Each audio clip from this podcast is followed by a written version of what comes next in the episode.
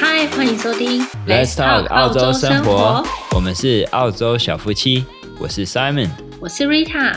嗨，你想出国生活吗？Let's Talk 澳洲生活主要是在分享出国留学、打工、移民的生活大小事，会提供给大家一些资讯和想法，还有在国外生活的经验分享，像是我们遇到过的困难、出国前的彷徨。在国外时要面临克服的心境与困难，希望以我们过往的经验，在澳洲的故事资讯，可以陪伴想走在这条路上的你们，知道在努力中的你们，不只有你们，还有我们哦。嗨嗨，欢迎来到第四集的澳洲吸引我们的地方。到底是什么让我们决定移民留下来呢？在开始之前，我们先来分享一下我们的近况。现在呢，我们是在封城的时候。真的啊，我们再过没多久，我们就要接近封城了。对，原本这次的封城要封六天，因为上礼拜日的时候呢，南澳的疫情突然有了戏剧性的变化。真的，好，好像八点档一样，完全没有想到会这样发生，真的有点夸张。对，就是星期日的时候，突然有二十个新增的个案，然后星期三中午的时候，就突然宣布说，今天晚上十二点之后呢，就开始封城。那他一宣布之后，大家就开始去超市采买啊，然后排队都排超长啊，就跟当初第一次疫情爆发的时候有点像，就是大家都疯狂去买卫生纸啊，然后还有米啊这些食物这样。对，真的很像灾难片。那后来其实也蛮有点搞笑，就是有一个人，然后他说他去披萨店买了披萨，然后后来他就确诊，所以呢。政府就非常的紧张，以为去买个披萨就会感染，然后就很紧张，赶快封城。对，然后结果后来发现他说谎。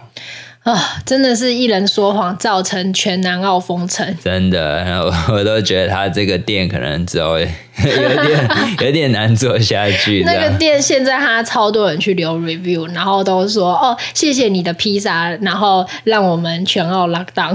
然后前面现在还有警察，他在守着他，就是保护他们吧，我想。就可能怕很多人会去找他们 算账，我不知道，不知道，但真的就是啊，这种事情真的要诚实啦。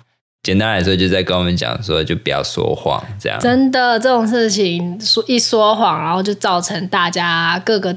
商店啊、餐馆啊，都损失很多，然后变得很慌张，超多的。对啊，像是他们的公司也是非常的紧张，然后赶快一直更改办表。对，就是一直调换，因为我们要符合规则，所以就变成说，你每一个工作的地方就只能有一个物理治疗师，所以我们之前可能都会有可能两到三个在一个地方，可是因为为了这一次，他就要做很适当的调度，就等于说一个地方只能有一个，那这样。大规模的调动的时候，其实很耗那个人力成本啊，真的，所以就造成很多的不方便。真的，当然也好啦，就是可以让我们知道说，呃，还好啊，南澳呢疫情没有扩散开来，然后现在都稳定下来，所以我们就提早解封了，耶! 那另外一个好消息要跟大家分享，就是上一集呢，我们有提到关于 Group Interview 的一些小技巧。如果呢你有兴趣的话，欢迎去上一集收听哦。那一小姐呢，就是询问我们关于 Group Interview，那我们也收到消息，她拿到这份 offer 了，耶，恭喜她！那他有跟我们分享一下他去 Group Interview 的状况。那他呢是呃应征的是 RN 的职位。就是呃、uh，registered nurse。对，然后他很乐意跟大家分享一下他 Group interview 的状况。那他去面试的时候，一开始就是很简单的自我介绍。那自我介绍完之后呢，有十分钟的考试，是英文挑错字跟简单的数学加减乘除。为什么要考这个？我觉得是逻辑的一个测验，就看你的思考的那个。思绪是不是清楚的？哦，那英文挑错字是细心程度吗？对，我觉得是细心程度，然后再加上有点语言测测试你的英文能力这样。哦。然后呢，考完这个简单的试之后呢，他们就会分组。manager 呢会给他们一些名单，在这些名单之中呢，你要找五个人跟你一起去火星出任务。他觉得比较困难的是，这些名单大部分呢都是美国还有澳洲的名人、艺人跟运动员。所以他就不太认识这些人，然后也不知道要怎么样去做选择。那在讨论的过程中呢，就是 manager 他们都会看他们讨论的状况，然后之后你们讨论，你们这一组讨论出来，决定要哪五位。跟你们一起去火星出任务，他们会问你们为什么，然后你要解释说为什么我选他们这样子。嗯，其实有点像小时候我们都在玩的那些游戏啊，像寻宝藏啊什么的。对，但我觉得真的蛮有趣的。那我觉得它主要是在测试呃你的 teamwork 好不好啊？哦，对，因为这边澳洲他们其实很注重的不是。你的卓越的能力，而是就是你能不能在你的 team 里面，你是不是一个很和谐，是不是一个 team player 这样？对，也不是说不注重能力，只是他们可能更注重是你这个人的特质，然后你的个性、你的态度是不是良好？对对，所以我觉得这个。可以看得出来，他们到底注重的是什么啦？对，所以这个 group interview 真的蛮有趣的哈。我新出任务，真的很有趣啊！如果是你五个人，你要选谁呢？我不知道他名单有谁，我怎么会挑？嗯，好，那我们现在要回到我们这一集的主题啦。好，我们这一集的主题就是，到底是什么让我们决定移民留下来呢？在前往澳洲来留学跟打工度假的时候呢，我们当时候呢是想说，先来体验一下国外的生活，再决定要不要留下来，或是等我们留学跟打工度假完之后就回台湾。因为我们，嗯，应该是说我没有在国外生活过，所以我不太会知道我会不会喜欢。所以我们那时候就想说，先来体验一下。对，然后毕竟我们在这里也生活了超过两年以上，可是，在前面两年我们也。就是有受到很多不管是好的或者是坏的文化冲击，就是刚来都一定会受到这样的很强大的 shock 这样子。没错。对，那所以因为在经历这些冲击以后，到底是什么吸引我们呢？我觉得是工作文化哎。嗯，工作文化这一点，我觉得真的是非常大的一点呐，至少对于我是很吸引我的一部分，这样。对，那就是特别是就是很准时上下班这一点，我真的很爱准时上下班。我觉得这一点超棒的，我们至少都知道的时候，我们一定要准时上班嘛。嗯，呃，这一定是要有的。可是准时下班这件事情，就真的我觉得很不一样。真的，这里非常执行的彻底。真的，就是特别是在下班的前。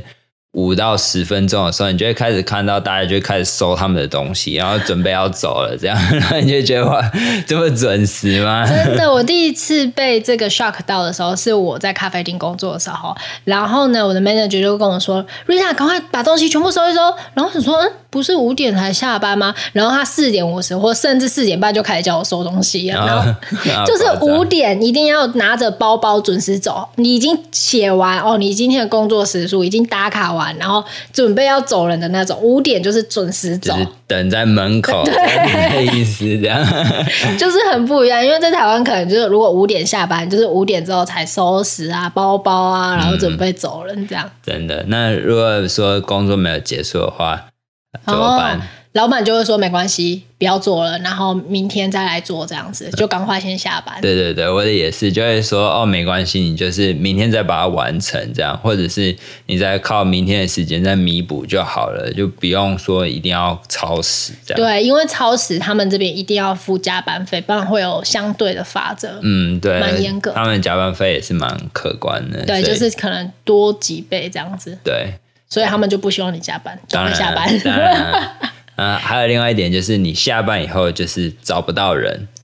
哦，对，真的找不到。对，就是就算你打电话、传简讯，他也都不会回你，就连 email 也是，他们都一定是等到周末完或者是他放假完，他才会回你。下班就是真的休息了。对啊，就不会公司就不会来找你。我觉得这样蛮好，就是公事跟生活就可以很好的区分开来。对，就有一个很好的切割啦。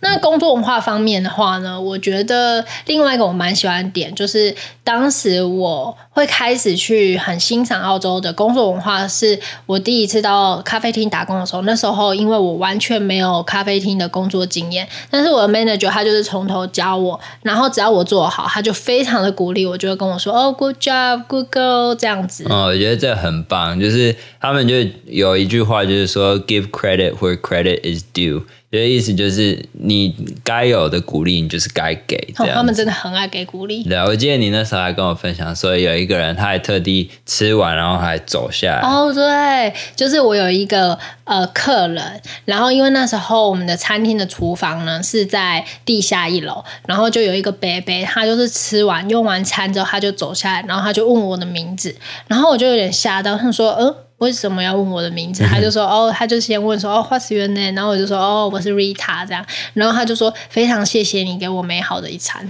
对，所以我觉得这个很棒，你就会觉得哇，那我是不是该更努力做好，这样 做好吃一点这样。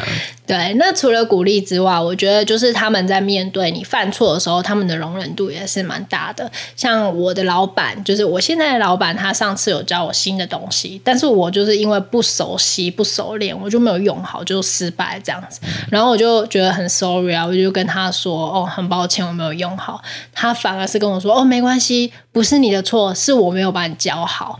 只要从错误中学习，多练习就好了。”嗯，对，他们就会很喜欢说。说 learn from your mistakes，就是从你的错误去学习嘛，对啊，所以我觉得这很棒，因为他们在这边就认知到说，就是你开始工作的时候，你并不会了解这个工作里面的所有的美角这样子，所以。当你在工作，你就是本来就是边学习边工作，对，所以他们会有那个容错的空间跟学习的空间给你。对，当然也不是说你可以就是一直犯错，同样的错误，是指说如果你第一次犯错的时候，他们是会觉得没关系的，因为本来我们就是要从错误中学习。嗯。我觉得这跟亚洲的工作文化比较不太一样。嗯，就会觉得说，哎，你你是可以慢慢来的，对，你是可以就是哦。不懂，然后因为真的，当你去做的时候，你才会知道很多更多要注意的细节，才知道哦，为什么我这次做错了这样子。然后老板他不会怪你的时候，你就不会压力那么大。嗯、因为像以前如果在台湾我打工的时候，如果我做错，我都超害怕被骂。哦，对啊，真的很紧张，那一下子流汗。所以就是很喜欢这边工作文化，就是除了准时上下班，还有他们很喜欢鼓励你，然后跟他们觉得可以从错误中学习。嗯，然后还。还有一点就是那个阶级制哦，比较没有，就是老板会变得很像你的朋友一样。对，这部分我们蛮喜欢的。对，像我们之前公司上一个公司工作的时候，我们都有 Christmas party 啊这些的，然后我们都还会去。组长的家，然后组长就跟你的家人一样，就是说，哎、来喝瓶啤酒啊，或者什么，来来来，我泳池游泳啊，没关系，就去吧，这样什么之类的，然后就觉得很好玩，这样。对，所以这个是蛮吸引我们，为什么会想要留下来在澳洲的一个部分。那另外的话呢，就是因为我们有考虑到以后小孩子的教育，我觉得。到了差不多那个年龄是吗？就是还是要未雨绸缪一下。嗯、那在上次我回台湾的时候呢，那时候我就看到我的侄子，他现在国小而已，他下课就还要再去补英文，然后补习完回家之后还要写作业，写到九点十点才能去睡觉。然后他们一到五就是过着这样的生活，哎，嗯，那就有点回想到我们以前也差不多啦，就是。你上课完有夜辅，然后周末也有补习班，这样，所以基本上就是一个礼拜有七天，你也都是在学习。对，尤其国高中的压力的时候真的很大。啊，对啊。那他们这边的小朋友真的很幸福哎，因为他们下午三点多就下课。哦、嗯，真的，我们会知道是因为我们以前的室友有一个弟弟，很好笑。对，一个日本的弟弟，然后他就是读国小，他一下课回家就是看电视。然后对啊，三点准时就会回到家，坐在沙发上。我忘记是三点还是三点半，反正就是三点多左右。对，他们就下课，然后回到家就开始看电视。他们这边的国小呢，就是大部分的作业都会在学校完成，因为他们可能觉得，就是国小你回到家就是要陪伴家人，与家人相处。所以我是觉得这个部分也是蛮重要，因为像是在台湾的小朋友，可能就比较少时间可以跟家人相处，可能家长工作也忙。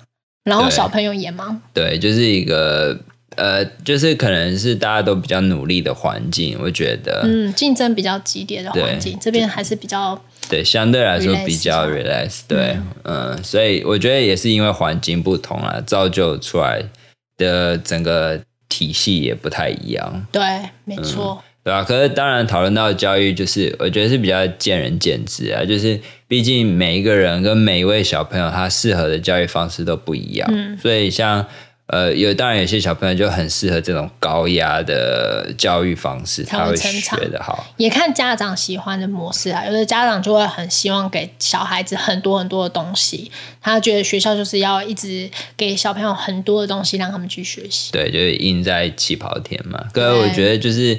我觉得也就要所谓的因材施教啦，就是看你到底适合什么，然后用这种方式去学习。不过我觉得你前面说的很对，就是小朋友真的很需要时间跟陪伴。嗯，这边的小朋友呢，他们大多下课之后都会去参加自己有兴趣的一些社团，嗯、像是足球啊、跳舞啊，或者是体操啊这些的。嗯、对，就很多各式各样的活动啊，就是不是只有。课业就是连课业外的东西啊，就像连煮饭啊这些，就是生活层面啊。对，或者是他们下课就可能跟爸爸去钓鱼啊，去划船啊，这样就比较懂得怎么去享受生活。啊、哦、是真的很会享受生活，有时候太会享受了，有点太夸张了。那在福利制度上面呢，也是蛮吸引我们的，应该是说会让我们觉得政府是可以依靠的。嗯，怎么说？嗯，那我自己比较深刻的是这一次疫情的时候，就是四月那时候，因为疫情，所以我们就是我们的牙医的公司就。应该不是说牙医公司，也就是我我们是做假牙的公司，然后假牙的公司我们就不能看，我们老板不能看病人，所以就关起来，然后我就失业了。然后那时候我的老板就马上叫我去申请失业补助，所以那时候即使疫情在家哦，我每个月都还可以领四万多块台币。嗯，那很好哎，我真的很 shock，我就觉得哈，为什么福利制度那么好，我什么事情都不用做，然后我在家我可以领四万多块台币。嗯，是真的很开心，是蛮开心的。所以就也反，但是这个也反映在我们的缴税的制度上。对啦，就是因为我们缴的税是真的很重，所以其实领回来也算是呃觉得应该的。对，就是嗯，看你怎么去取舍喽。有的人会觉得说，很像是在台湾，就是因为缴税缴的没有这么重，所以可能相对福利就没办法那么好，因为国家不够有。足够的国库，嗯，对，就对啊，这每个国家都不一样，每一个国家的体制啊，这样子，嗯、对对。那再来的话就是退休金嘛，对，我觉得退休金这边让我们觉得，我我自己觉得不错啊，你觉得？啊，呃，简单来说就是你在工作的时候啊，你的公司会把你薪水的百分之十左右，就是存到另外一个账户里面。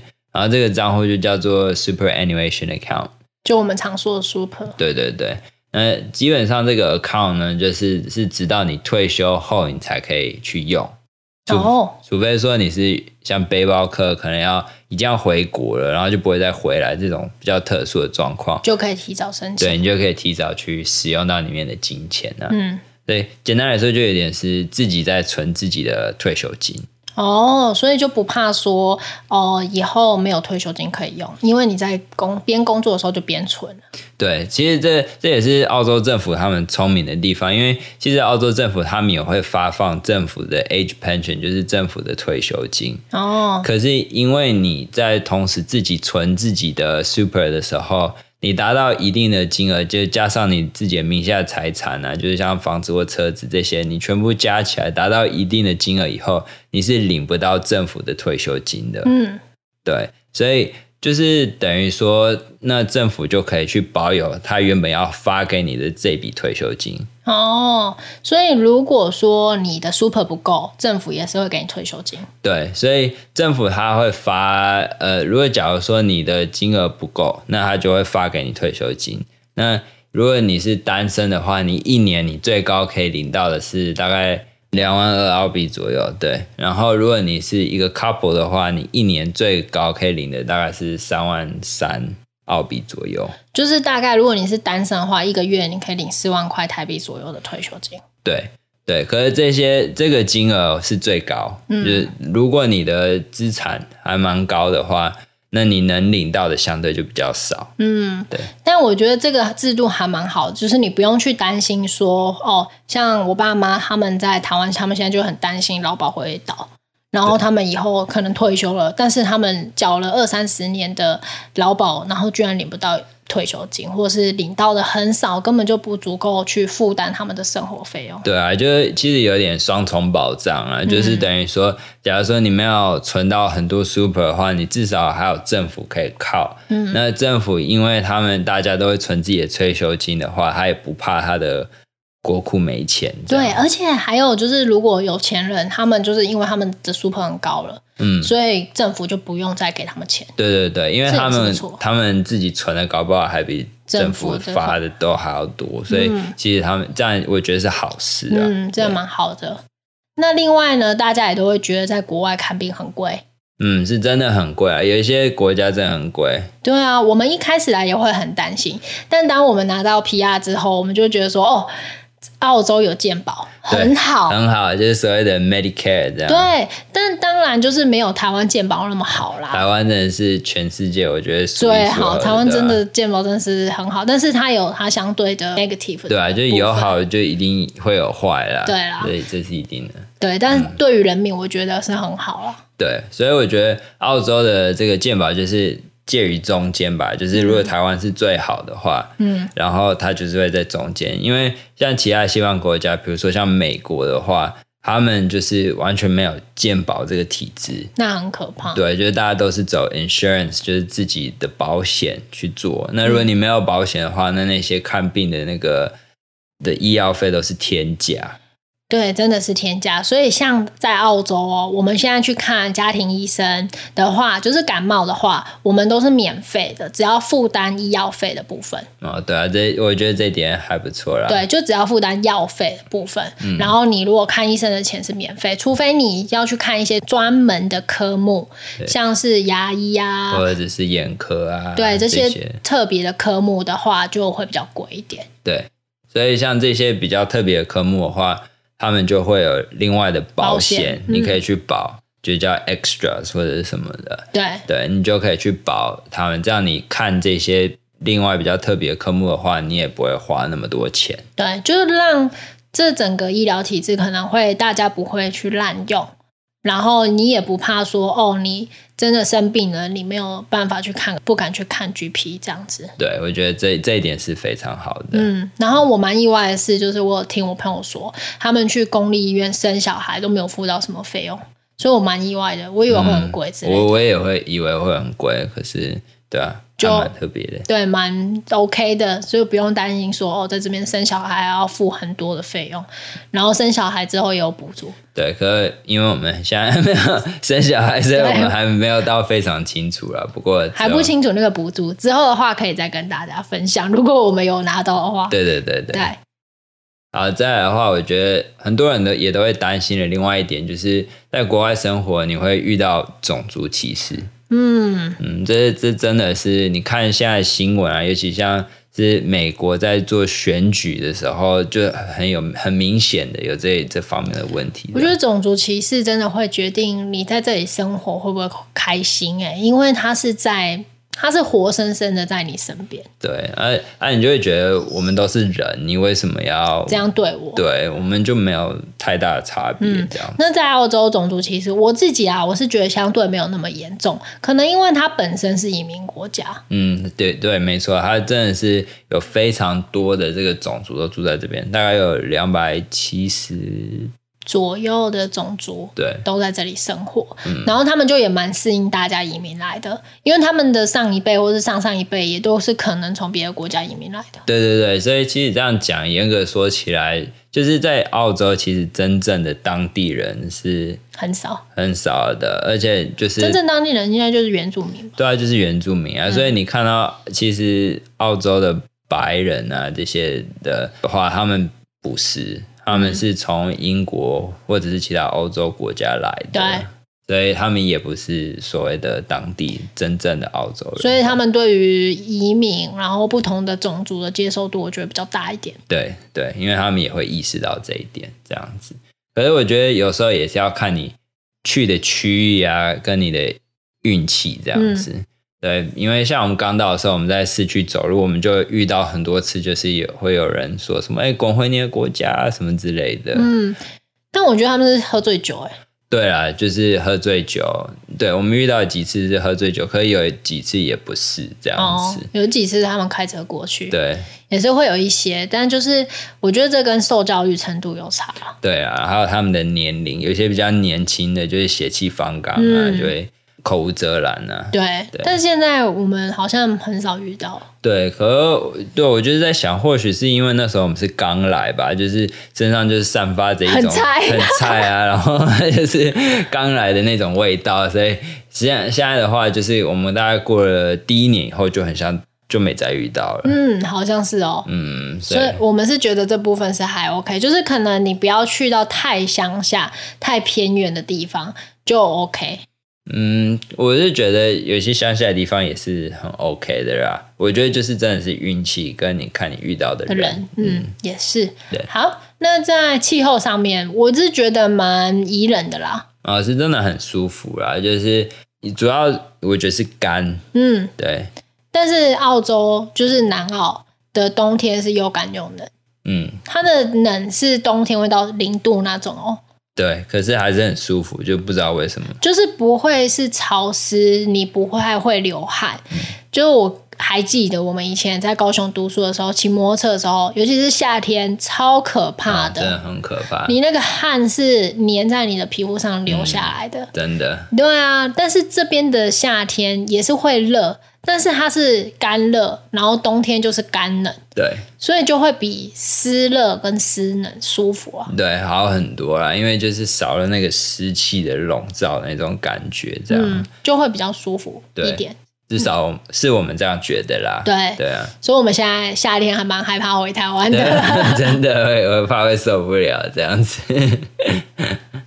再来呢，就是蛮吸引人的地方，就是薪资吧。我觉得薪资方面是真的很吸引人呢、啊。对，目前澳洲最低的薪资是十九点八四澳币，那就是每一个小时，所以每一个小时台币的话，就是大概四百一十六块台币，嗯、是还蛮 OK 的，是很 OK，对。嗯对，所以我，我我想就是因为这样子的原因，所以很多人都会想要来这边打工度假，嗯，就会赚所谓的第一桶金啊，或者什么之类的。就是现在虽然澳币跟台币的汇率没有像以前就是一比三十那么好，现在大概一比二十一、一比二十左右，但是也是相对来说是 OK 的。尤其如果你是在这边生活的话，是很 OK，因为这边生活消费没有到很高，就是大概像在台北一样。对，就是你会觉得说，不管你做什么行业，你都可以得到你该有的薪资，而不是就会觉得说，哎，你做这个，然后结果薪水很低，这样。对，所以你就会觉得说，哦，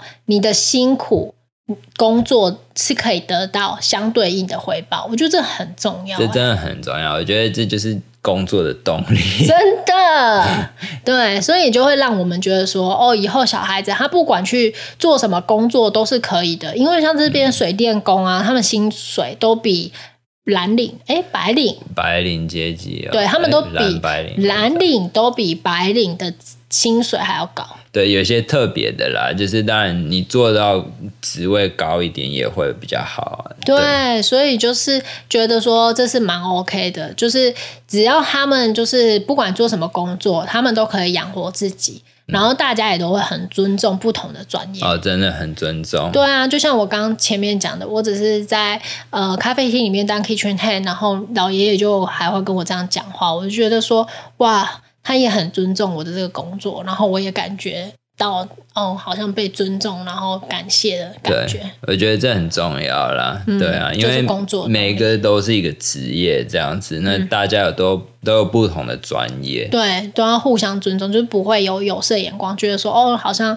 扫地的就不好啊，啊然后或者是做工地的哦，那个是呃做工地是没读书才做的，就是他们这边不会这么想。不会啊，就是毕竟就是会做的，就但就是你的领域这样子，对他们会这样觉得，他们就是专家。嗯，对，没错。那另外一点就是关于薪资，它其实在这边是会随着你的资历啊，还有你的经历会有相对应的调整。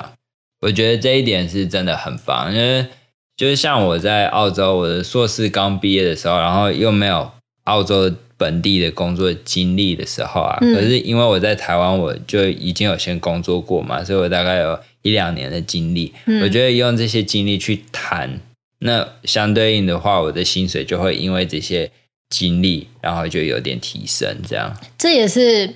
蛮一个主要原因，为什么我们会想要留下来？因为，呃，我们那时候在台湾当物理治疗师的话，我们就想过，就是即使过了十年，我们的薪水的涨幅可能就是几千块。如果我们一直在医院工作的话，对，就是相对应会比较，呃，涨幅会比较慢呐、啊。对啊，对然后我们就会担心说，哦，这样子够吗？对，会想到未来，就包括像是如果你有小孩，然后小朋友的开销啊，嗯、这些等等的加上去，其实都很可观。嗯，对啊，所以我就是像我在这里的话，我目前的公司我是每半年他就会做一次员工的评估，然后评估完以后他就会进行调薪。我觉得很好，半年、啊、就半年一次啊，所以就等于一,一年两次哎，所以你就会很我我目前的话就还蛮。